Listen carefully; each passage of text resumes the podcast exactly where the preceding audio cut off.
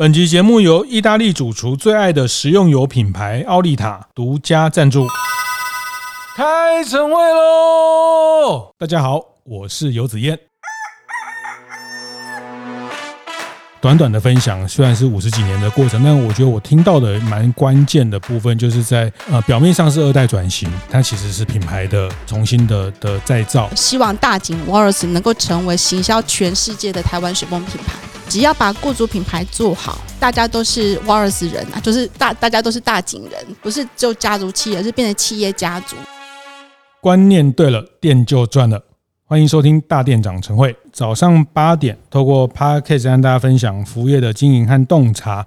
那这一集我们继续和台湾精品品牌协会的内容合作啊。那这一系列啊，其实邀到不同的产业经营者。那其实这些经营者跟品牌也都是台湾精品奖的常胜军哈。包括今天呃跟大家分享的大井泵浦哈，那呃也是一个成立了五十六年的呃非常资深的品牌。那也非常恭喜大井泵浦今年的呃下半年也即将要新贵挂牌哈，那这个这个故事也是一个非常非常特别，在不管是品牌转型、雇主品牌或是接班议题上，大概一集讲不完的题目，但是我们试着在一集上呃可以给大家一些不同经营的观点。我先呃请大井泵浦的总经理黄景云黄总跟大家打个招呼。大家好，我是大井泵浦总经理黄景云。是是，那这个大井。泵浦哦，这个泵就是一个石头的石，下面一个水。我刚还有请教呃贵公司的同事说，哎，这个是念泵还是棒还是 那个 泵？泵泵浦是，其实就是水从石头而过嘛，石头就蹦开，哦，所以你就会记得这个声音了。是这样哦，是是是是，果然有学问哈。这个冯总经理哈，是是，或是叫 Amy 啊，Amy 好，Amy 好了，总经理叫我 Amy 好了，是 Amy 总经理哈。那他他也准备了一些问题要问我，好，那我现在就先把主持棒交给你。好，请问总监，您知道马达跟泵浦有什么不同吗？呃，马达跟泵浦啊，你刚刚讲泵浦就是水会从石头中间经过。马达就是你讲的，就是抽水马达这些嘛，啊，就是加压马达。对，我们在像台湾很多要把呃，不管大楼或是像我们在自己家里，在台中的老家是透天厝啊，也是因为要要有一个这种马达嘛，是是类似那种东西，呃，把水抽上去，可以让 家家里的水压比较高，这个这个叫马达。对，所以马达就是泵浦，不是？错错，对不起。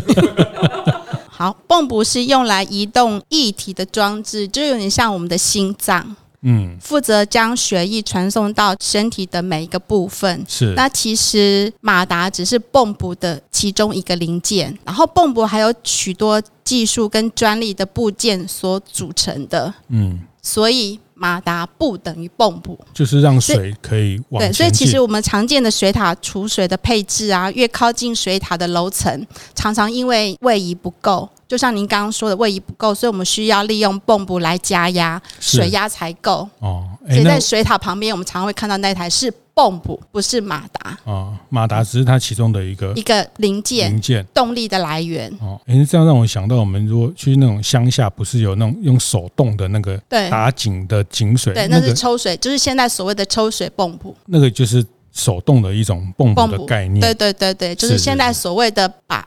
呃，放在一楼，然后把水抽到楼上的水塔，就是你刚刚说的那个手摇的那个泵浦，是是，是。然后楼上加压下来就是加压泵浦，嗯，这两个是不同的作用。是是，是。那大井泵浦哈，这、嗯、我们的公司的英文名字叫 Walrus，Walrus Pump。哦，好难哦，这个要中英文能力都要俱佳才能到贵公司上班 哈。就是挖挖挖鲁斯哈，这个 W A L R U S，它它是一个 Walrus 就是海象，海象对，对，对，对，就是海象。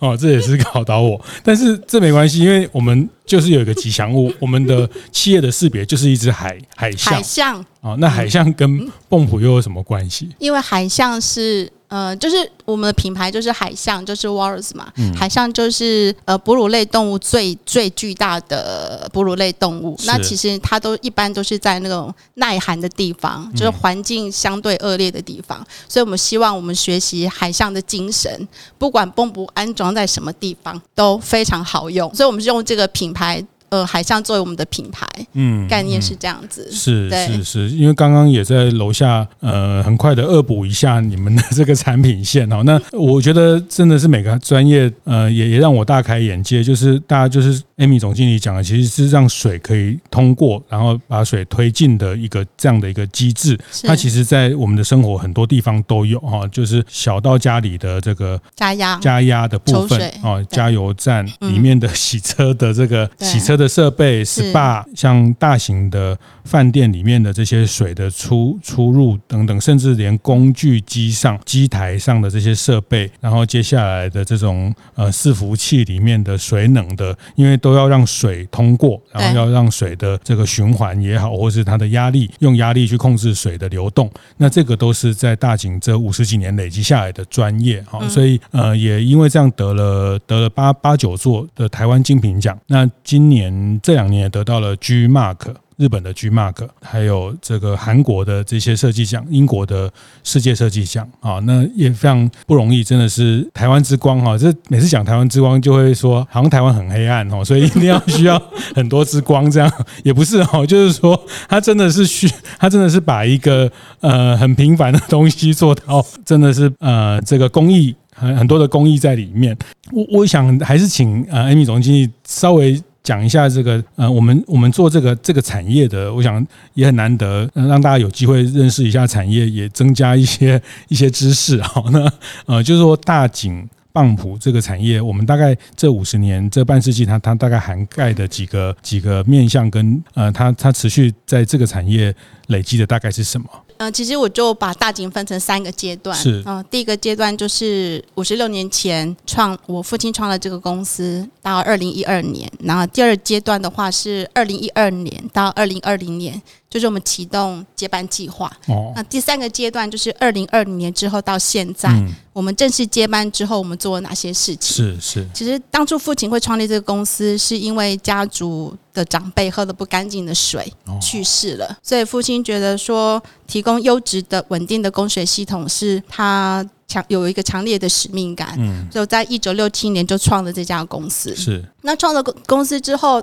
那时候主要是在做水电工程跟水泵安装。他觉得泵浦那时候有很多需要改进的地方，所以两年之后他就设了工厂。是自己生产水泵啊，生生产水泵，所以在十五年之后，甚至研发了第一台易换式的抽水机。嗯，从销售制造到研发。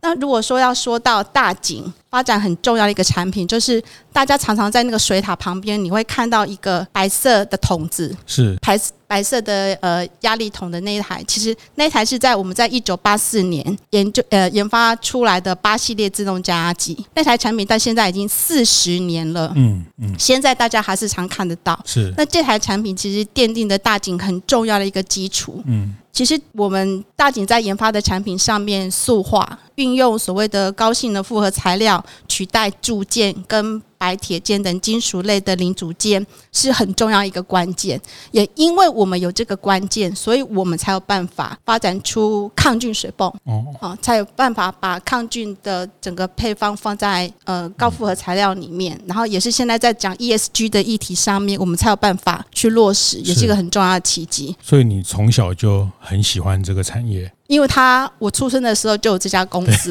所以我从小就看着这台，就看着我们家的水泵，对，就跟着我一起成长。嗯，这很不容易哈，就是把把一个配件也好，或是把一个呃，其实这样的机具，你刚刚讲的，在第二个阶段在接班的同时，也去做品牌化。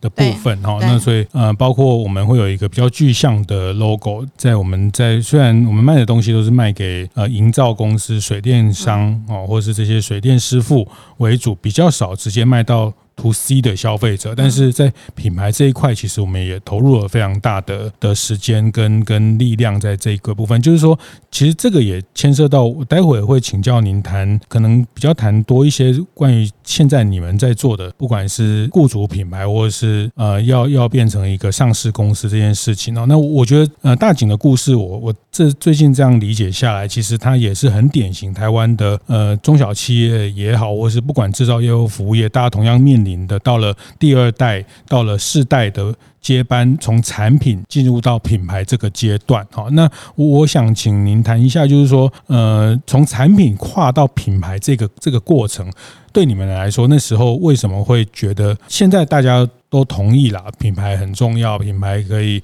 特别在疫情之后，呃，因为线上的沟通等等，其实大家会更更理解品牌的价值。那呃，在大概十十几二十年前，你们开始。把一个这样的一种 to B 的商品，去用一种品牌的架构来沟通，就那时候为什么要做这件事情？嗯、其实这个跟第二阶段，也就二零一二年到二零二零年，我们启动接班计划是有关系的。是，其实大景在一九九九年之前呢、啊，我们有采购那个电机大厂的马达，哦，然后搭配我们的雪泵零组件，然后卖给消费者。对，那我们也有用自己开发的马达搭配产品出去，但你知道消费者只看那个马达的 logo 嘛？嗯。所以他都他只认识那个马达的大厂，所以变成有点像我们大景好像帮他类贴牌，嗯，就永远看不到大景这个品牌。我们在马达大厂跟我们自己品牌，后来发现说我们在市场的销售已经大概一半一半，嗯，那时候我们就决定说走自己的路啦，就。完全都用自己的马达，然后再来是我们的工程工业用的泵浦跟外销的产品也是用自己的马达，是，所以我们就完全用自己的马达搭配自己的泵浦组出去。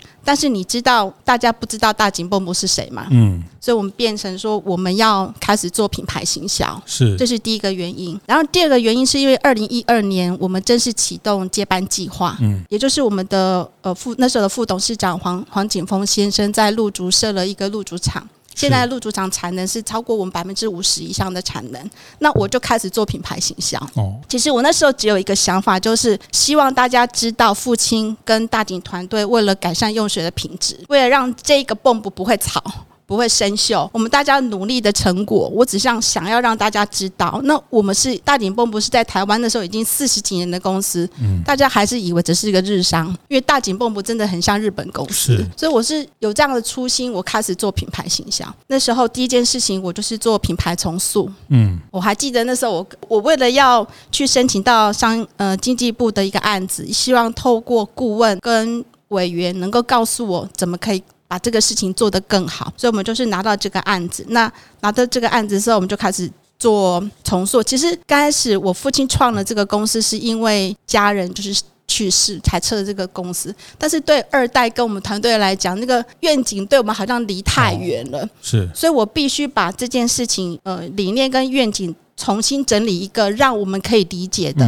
所以我们那时候开始。做呃愿景的重塑，就把它整理出精致服务茁壮的经营理念，还有一个 slogan 就是大景用心，用水安心。嗯，让把这个想法跟内部团队沟通，还有跟消费者客户沟通。呃，我还记得那时候我跟爸爸是同一个办公室，然后顾问就会把那个设计图就设计完之后，我就印出来放在办公室里面，那就贴在墙壁上，那让我们两个每天看，每天看。嗯，然后父亲如果看到说需要修改的地方，他就会拿起来，因为。父亲是设计嘛，所以他就在上面修改。那修改完之后，我再去跟顾问说做调整，一直到顺眼为止啊，就是两个看起来都很顺眼，才 才能够结案。本来海象的 logo 外面是一个外框，是啊，我们就把外框拿掉，因为我觉得我们觉得走向全世界是一个很重要的一个机制，不能只在台湾市场。嗯，那那时候我们也把海象那个象牙，因为海象象牙越长，表示年龄越大嘛，我们就把海象的象牙把它缩短，让海象年轻化。嗯，我还记得。最后在做结案报告的时候啊，我就说，本来的海象很像七十岁的父亲，是那新的海象很像四十岁的我们。哦我那时候还呃，台下的那些委员都每个人都露出会心的微笑。其实这个识别是由我们一二代有共识出来的，但是那时候我要做的一个沟通就是争取资源。嗯，你知道大景在做呃产品的研发是不手软的，是常常会投资在模具的开发上面。但是你知道品牌形象没有钱是，是没有办法做什么事情嘛？所以我常常跟父亲在争取这个资源，因为在资源有限状况之下，所以所有的事情都是我自己做。嗯，我就跟顾问一起执行所有的案子，希望把经费发展到最好，发挥到最好。那甚至最后就是自己就带着团队做，是这样一步一步走过来的。刚刚讲说启动接班计划跟全面使用自有品牌，就是我们为什么要投资品牌行销的最重要的原因。嗯嗯嗯嗯，这个呃也非常典型哦，就是说第一代都是比较以产品为核心。对。然后其实像呃我们在看待服务业，有很多面包店老板，呃他们买机器买设备不手软哦，就是呃这个是因为他们认为机器有形的投资可以带来直接的这个产品的竞争力，但是要跟他讲行销哦，要跟他讲这些。今天做，明天不知道能带来多少订单，但是后天会有效的事情，他要考虑很久。他觉得这个东西，但是相较于他买机器，他们是对于这种硬体的投资是很，这个就是在第一代的创业者非常舍得，非常舍得。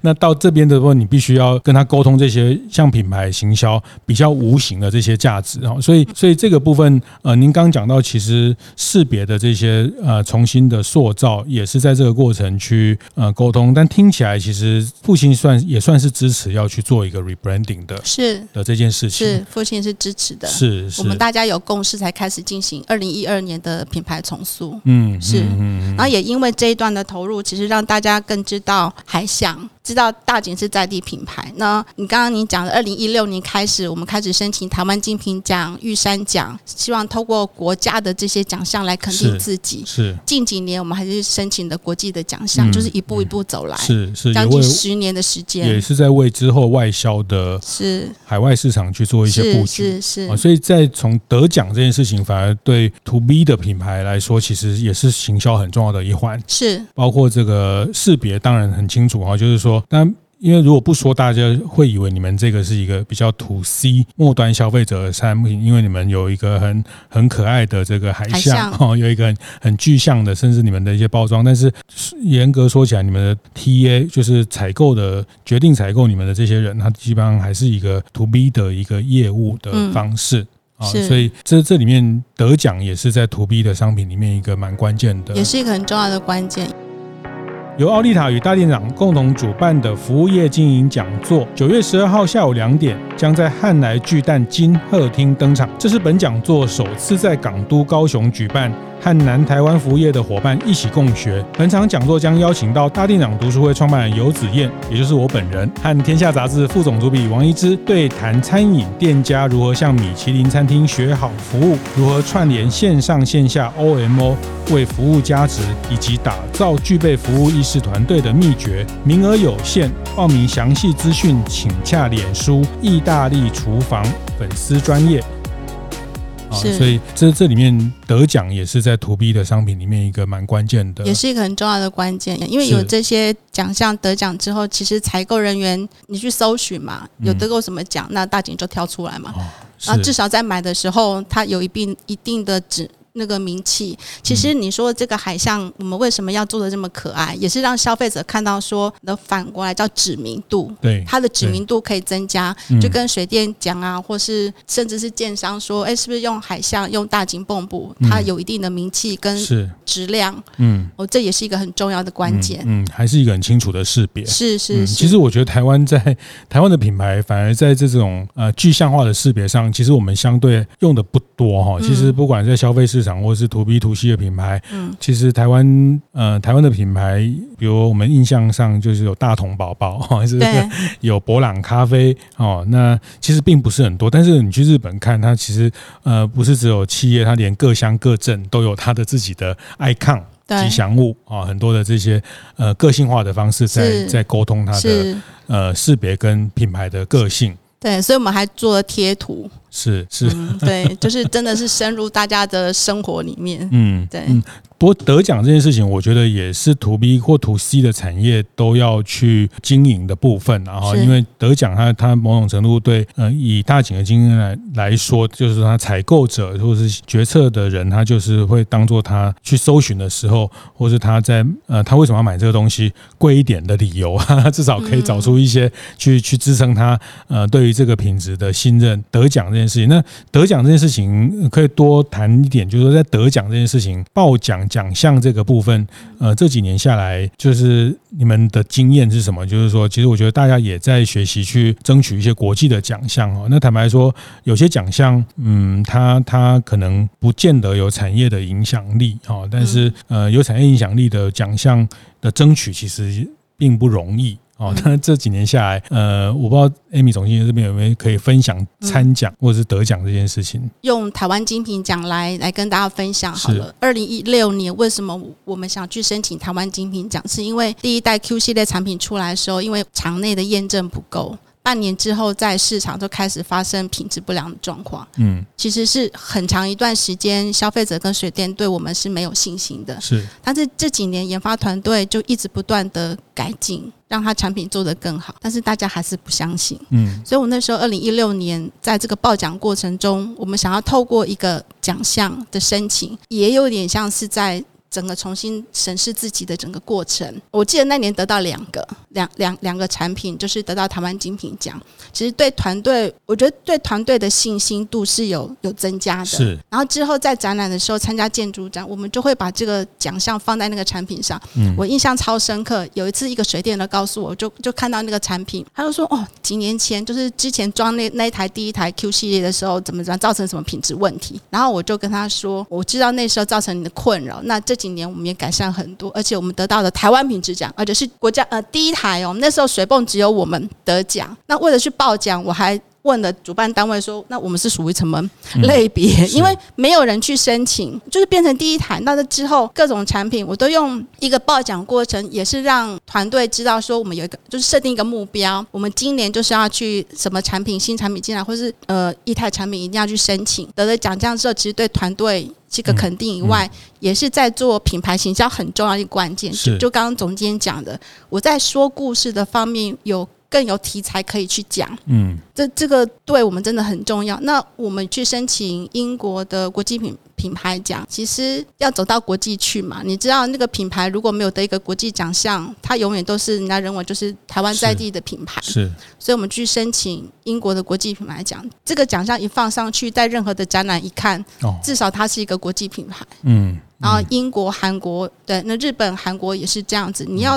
到当地的市场去销售，你有展览，但是如果展览上面又可以放一个他们在地的一个奖项，是，其实我觉得对品牌形象是一个很棒的加分效果。嗯嗯，嗯，所以我们就一直不断在做这个事。听起来行销它带来行销的效果是一个结果啊、嗯。那因为它其实，在报奖的过程，它对内部其实就是一个检视的过程，是透过别人的客观的标准来来检视，那也变成内部的一个共同的一个一个年度的目标，或是一个一个团队的 KPI 是，那这个过程其实它它当然最后它对品质或是带带来后后续的行销是个结果。那还有一个关键是我们常常用自己的角度在看这件事情。我觉得这个很棒很棒。对。但是外面的消费者他不是像我们那么专业，知道它好在哪里。是。你怎么让消费者跟评审知道这个真的很棒？嗯。愿意给你奖项？你必须站在他的角度去看这件事情。是是。所以，我们就会变成异地去思考这个问题。那想完之后，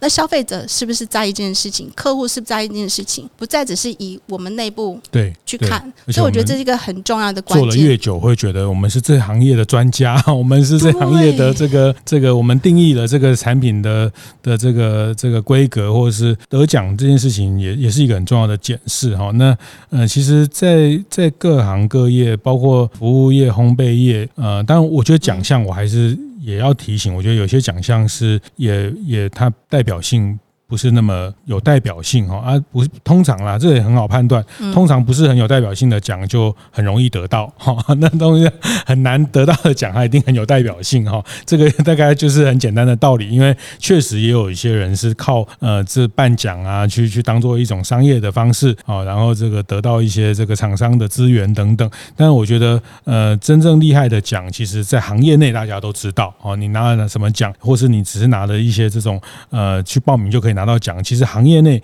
彼此或者。这个这个特别像现在资讯那么流动的状态下，那我要反馈或是举例，就是说，其实呃，像现在大家都很知道凤梨酥哈，那其实是当年这个呃台北开始有凤梨酥节的时候，很多老店也不想去参加，他觉得我东西很好，我干嘛去让你品头论足？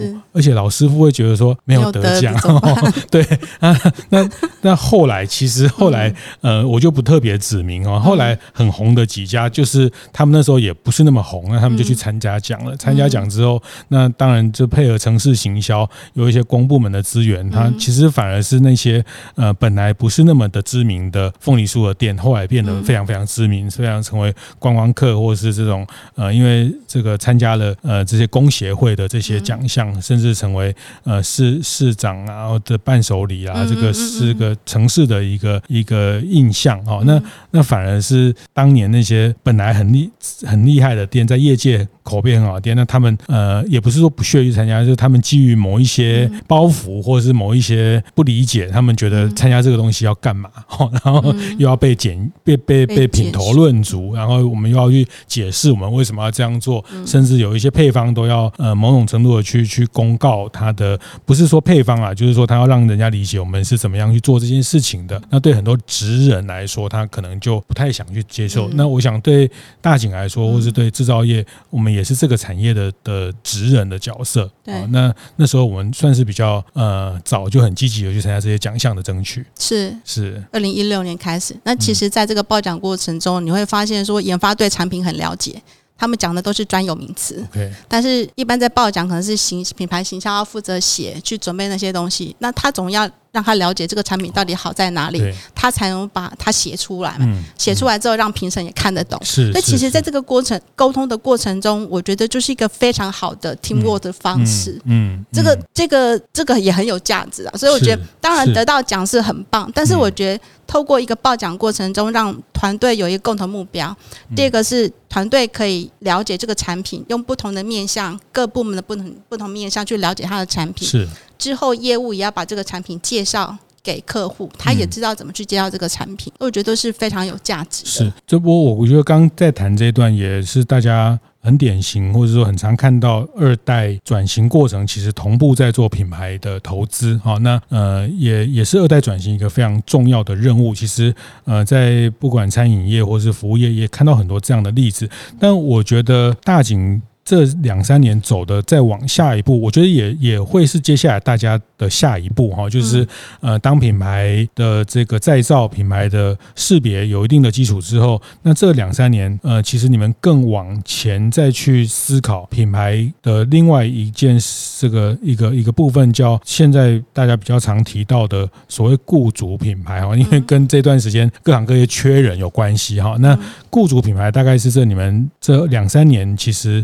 很努力的去经营的一个部分，那这个其实也包括年底我们变成是一个新贵，接下来会是一个 IPO 的公司，这件事情我上次在一个场合听到您的演讲分享，这些事情也是有关联性哦。那我觉得这个这段也非常值得总经理跟大家分享。我觉得我从我的角度，我觉得这个也是接下来品牌也好，二代的企业也好，再往下走的一个非常好的一个一个示范。我觉得你们比大家往前了再走了一步，就像你们当年去参。奖其实都还没有去参奖哦，包括，但我我现在觉得你们现在在做的，从二零二零年后面开始做的这些事情，呃，其实是是也是一段非常特别，在在往整个企业持续成长的一个很特别的阶段。这这个部分也请呃 Amy 跟大家聊聊。OK，嗯、呃，会走到资本市场，其实是因为五年前我无意中上网，然后去就去 Google 全球水泵十大品牌，到底是哪十大品牌？是。那我发现都是一些欧美、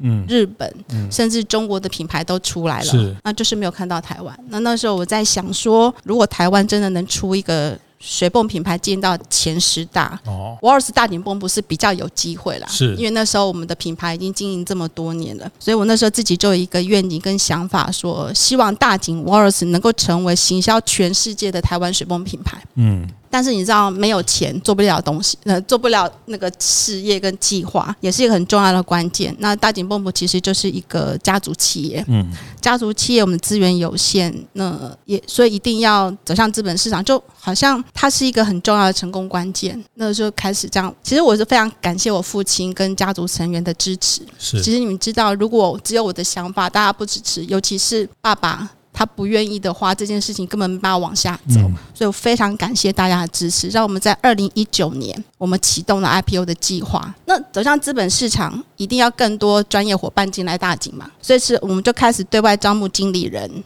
那你知道要领导一个五十几年的企业，然后里面有原来自己栽培的经理人，对，跟从外面进来的二十几位的专业经理人，在同一家企业里面，然后我们要合成一个共同的企业文化，很不容易吧？所以这也是我们要打造雇主品牌一个很重要的关键。嗯，就是因为这样子，二零一九年我们就开始做这件事情。嗯。然后我们在二零一九年正式启动雇主品牌之后，我们的核心价值就是倾注全力使你卓越，美好生活因你涌现。这是对。人力市场的的的招募的思考是，是，所以我们希望雇主品牌建立能够传递大井的精神，更贴近员工跟潜在人才的期望跟需求，提高大井在人力资本市场的知名度跟评价，嗯，嗯，吸引人才进来。其实我们也很期望能够吸引年轻的族群能够进来传产。这样你才能年轻化，才能永续嘛。所以，我其实我觉得，雇主品牌在 ESG 议题中的 S S 有关内部顾客沟通上面发挥了很大的效果。嗯。让每一个大井人都能够了解到公司对他们的重视。是，当他肯定公司之后，每个人都会变成品牌大使，其实就会变成企业的品牌。嗯，所以其实雇主品牌做好之后，我觉得企业的品牌自然而然就会带进来，因为每个人都是品牌大使嘛。是。这样，呃，所以其实在我为什么会先做雇主品牌，然后之后再做二零二零年再做一次呃企业的品牌重塑，原因是这个样子。嗯，我们已经准备好，然后还有一个关键是二零二零年，呃，就是黄景峰先生正式接董事长，我们二代正式接班，开始启动计划。那今年二零二三年，我们就就是走向新轨，我们。我常常说，我们是创二代啊，嗯、我们创二代就带着团队，现在将近四百人，嗯、大井公司将近四百人。其实我们就是迈向，我刚刚说，我我们就朝向全球水泵前十大品牌迈进，这、嗯这是我们现在的想法。是，所以就是一步一步这样往前走。嗯嗯，所以它后面的愿景也好，这个所谓的 mission vision 是都很清楚了。这非常不容易哈，听起来就是。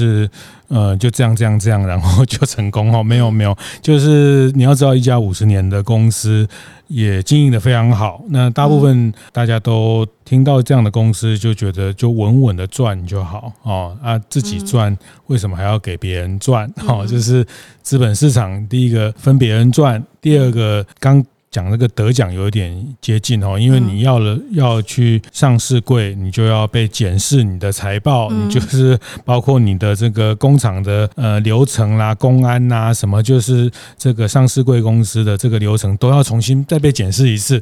那我们五十年都这样做了，然后好好的门关起来，反正产品卖得出去有人买，然后稳稳的赚，那那个土地厂房该有的也都累积的一段，也都都都累积下来了。那那。这个其实很多，呃，大部分的五六十年的公司不太会去转变的。这其实是一个非常大转变，就是想要去思考往资本市场的这个决策，其实是一个影响到你刚讲的后续，包括雇主品牌，它其实是另外一个纵深的开始。对，其实。百年企业，我们常常讲百年企业，你要永续嘛？那现在已经五十六年，你怎么去走上永续跟百年？其实你如果没有更好的人才进来，我也五十六岁了，嗯，一定要一代接一代继续往前走。那这一代是家族的成员还是不是？我我觉得只要把雇主品牌做好，大家都是瓦尔斯人啊，就是大大家都是大井人，不是就家族企业，而是变成企业家族。嗯，这是这是我们现在的想法。是。那当有资本市场之后，你会吸引更多人才进来。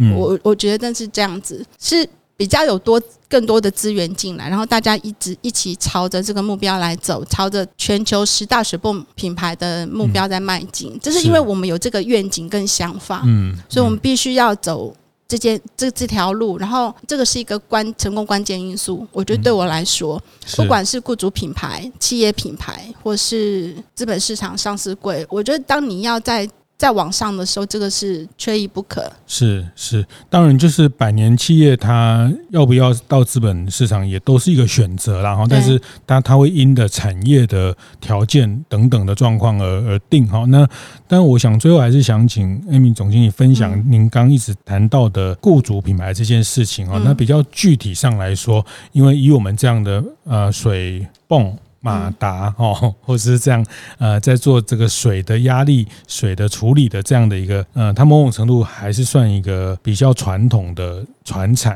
哦，但呃，当然这个分类也。不精确啊，因为像呃，我刚刚也听在简报产品的简报的时候，也听到接下来其实 AI 啊这些伺服器啊等等都会有很多跟跟我们的需求散热有关、散热有关等等哈。那它越做越高阶，是。那那总之说它还是相对是一个比较不那么的 sexy，不那么的呃，这个是个什么什么 AI 什么区块链什么这个晶片啊，不是这样的一种新科技高科技的这个产业。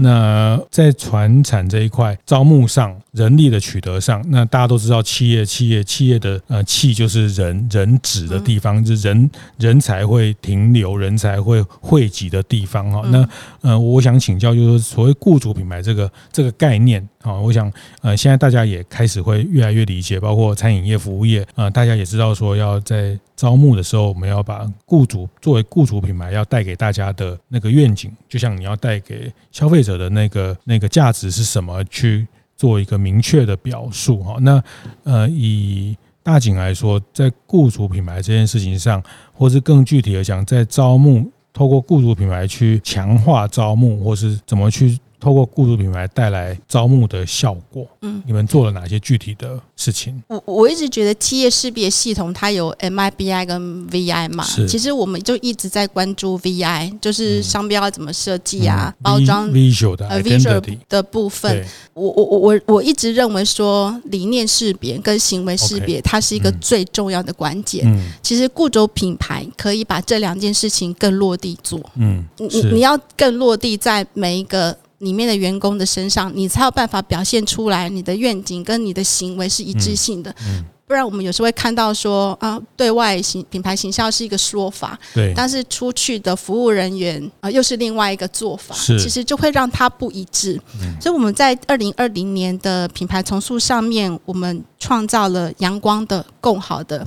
然后持续精进的核心价值。那用这样的想法，我们一直回过头来在公司内部跟同仁沟通。你知道那时候就是疫情的关系，很多事情都会往负面去想嘛，没办法上班，订单接不到，然后怕谁呃生病的传染给谁，就那个时候是很紧张的状态。但是因为刚好那个时候我们有做品牌重塑，我们有阳光的、更好的、持续精进的，我们大家都鼓励自己说。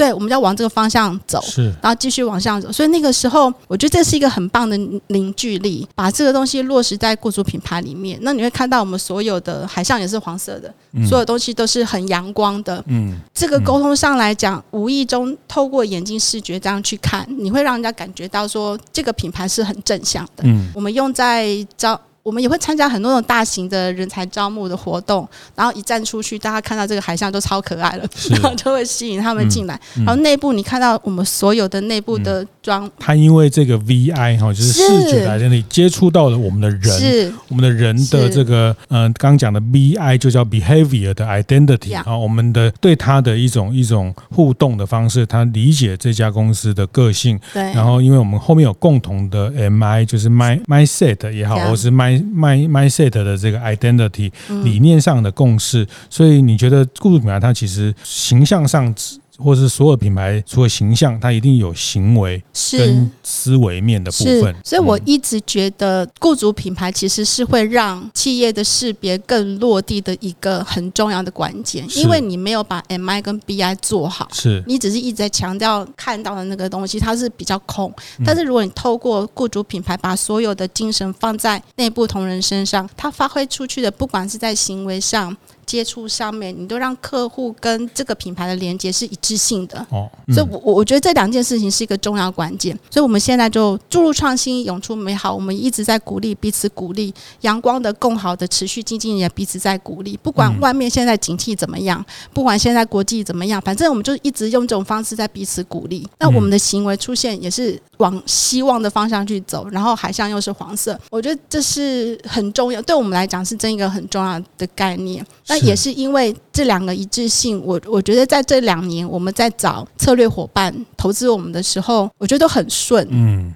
会找到磁场相近，对，就是说比较正向的，很正向进来，去尝试不一样的事情的伙伴，是就会在这里面找到。对，一定会很多问题需要去改，需要去解决。嗯、但是如果我们可以朝着有正向的想法、阳光的想法，我们吸引进来的人，一定会大家一起去解决这个问题。嗯、不要就。啊，就看到不好的，常常说你不要一直看到不好的这种阳光面，你不要看到阴暗面。所以，我们我觉得这件事情落在公司内部落地是一个很重要的关键。其实这个就是雇主品牌，对我来说就是这样。嗯、是是，他做好了，其实。企业的品牌相对就是会起来，嗯，所以我，我我觉得这两个反而是雇主品牌相对重要，嗯嗯，所以你们会特别在比如透过什么形式让同仁或是伙伴们对于比较正向的建立他的一些正向的的思维。八月七号是我们的那个周年庆，因为二零二零年八月七号董事长正式接了。呃，董事长之后，我们八月七号接班的一个，对，就是那一天，我们就是周年庆，所以我们每年周年庆，我们就大家同庆。那同庆方式就是每个人录个影片或是一段话来庆祝公司怎么样方式，我觉得这是带动一个很活泼的气氛。嗯，所以有人常告诉我说，大景不像是一个五十六年的传统产业。看到我太像是一个制造业，真的很不像，就就是很活泼。那怎么会有这种海象？怎么会有贴图？然后进来每个同仁就是整个应对进退就是很活泼，嗯，就是真的年轻化。我觉得就像我们希望让他年轻化，嗯，这样子才能吸引年轻人进来。是。然后吸引这样的人进来，那你会发现就是互相，就您刚刚讲的吸引力法则嘛，我们就会吸引这样的人进来。嗯，找到频率接近的人啊，是但是在那之前，我们要先把我们的频率是什么频率要要对标示清楚。对，阳光的、共好的、持续精进的，没有关系，我们就越做越好，持续精进。是是是是是，如果对于开始想要去建构自己的雇主品牌，或者过去大家对对自己的公司企业品牌，或者是产品的商品的品牌，其实大家都都越来越清晰。那如果他开始要去呃思考雇主品牌，你你会有什么建议？对于这样的企业，他要怎么跨出再去思考，或是再去呃，就是说我举。举例来说，就是人资还是 CEO，嗯，还是我们要怎么样去启动那个，或是怎么开始有一个雇主品牌的这个种子，在在公司里面开始，你你会呃，毕竟我们也稍微这几年练习了一些一些经验，嗯，你会分享怎么建议大家去跨出去打造雇主品牌的第一步？嗯，因为现在大家应该企业品牌都做的。都都几乎都有有一定的基础，一定的基础在嘛。嗯、其实我觉得就是你要怎么把企业品牌这件事情落实在公司里面，或是日常。的工作怎么落地这件事情，其实你就可以去启动雇主品牌，嗯，可以开始去思考这件事情。是，那你现在每天的规定或是同仁的表现，是否跟你的企业品牌是有一致的？嗯，就是我刚刚说 BI 行行为的部分，是还是其实现在的规定跟我们的企业品牌对外讲其实是不一致的？嗯嗯。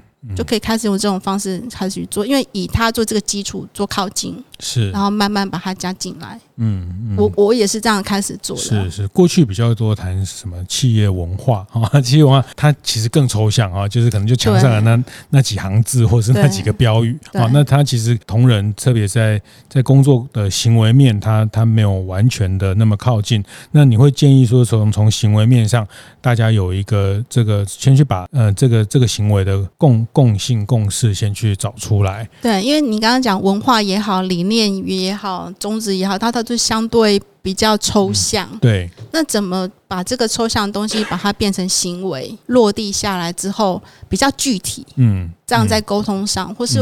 我们跟内部同仁沟通，或是外部的潜在的想要吸引人沟通，这样会比较具体啊。我觉得可以先做具象化这件事情。是是是，其实呃，所有所有真的很呃强大的品牌，它就最终的基础都是它有很强的雇主品牌。以至于它形成了在这个工作里面的某一种共同的行为的的准则哈，或者是像早期台塑啊，台塑 台塑人哈，台塑人他们就是呃，对于一些流程，对于一些一些管理，他们就呃都有这样的一种共识。对，那呃厉害的公司，最后最后就是丰田企业 Toyota，他们讲的是。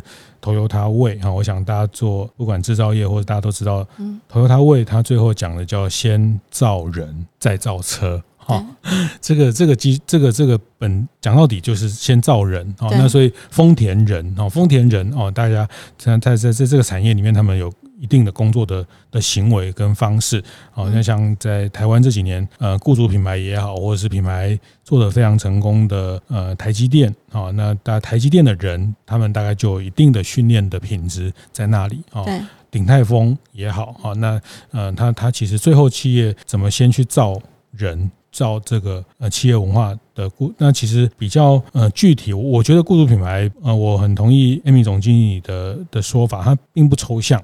哦，你可以去，就是从一样从品牌的观点去看所谓的 MI 哦，这个在理念上的的一致性，理念上的辨认，我们的理念跟别人的呃这个识别差别啊，行为上哦，那我们的人站出去，我们人在展场在会场里面的方式的跟客人互动的方式，就是给人家感觉不一样的气质哈。是是，那这个要经过一段时间的浸润跟陶陶冶哈，必必须那。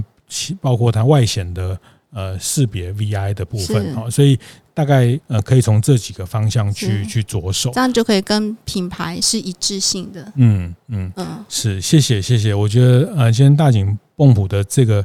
短短的分享虽然是五十几年的过程，但我觉得我听到的蛮关键的部分，就是在呃表面上是二代转型，它其实是品牌的重新的的再造啊。那表面上是 IPO，但是它其实更关键的是人才跟呃永续的这个策略要怎么样去走哦。那所以表面上是 是呃要挂牌，但是它真正的意涵对这个企业要永续的意涵是是人才，然后对企业现在在努力的关键。呃，是是在呃这个雇主品牌的打造哈，所以呃这也是必须要上市的的关键。坦白讲，呃，这个筹资这件事情可能未必是最迫切哈，就是有一大笔资金来加速发展，因为要取得一大笔资金，跟银行或是呃也有很多个方向哈。但是呃，从大井的角度，它其实是思考的是雇主品牌，思考的是人才永续的这个部分。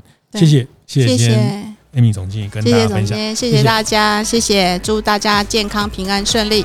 会后记得在 Apple Podcast 订阅、评分、留言。有任何想在晨会上讨论的议题，也欢迎提出。大店长晨会，下次见，拜拜。